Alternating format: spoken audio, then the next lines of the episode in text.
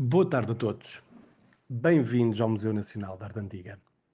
Criado em 1884, este museu localiza-se no Palácio de Alvor e foi mandado construir pelo primeiro conde de Alvor, Dom Francisco de Távora, após o seu regresso da Índia. O Museu Nacional de Arte Antiga é o mais importante museu de arte dos séculos XII e XIX existente em Portugal, pois acolhe a mais relevante coleção pública de arte antiga do país, desde a Idade Média até ao século XIX.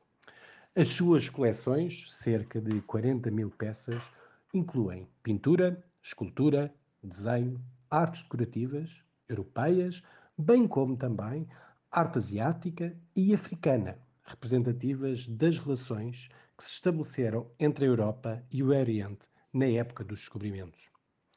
Entre muitas peças destacam-se as pinturas do século XVI e XVII, a Custódia de Belém de Gil Vicente, datada de 1506, os painéis de São Vicente de Nuno Gonçalves, os biomes de Ambã, no final do século XVI, entre muitas outras peças.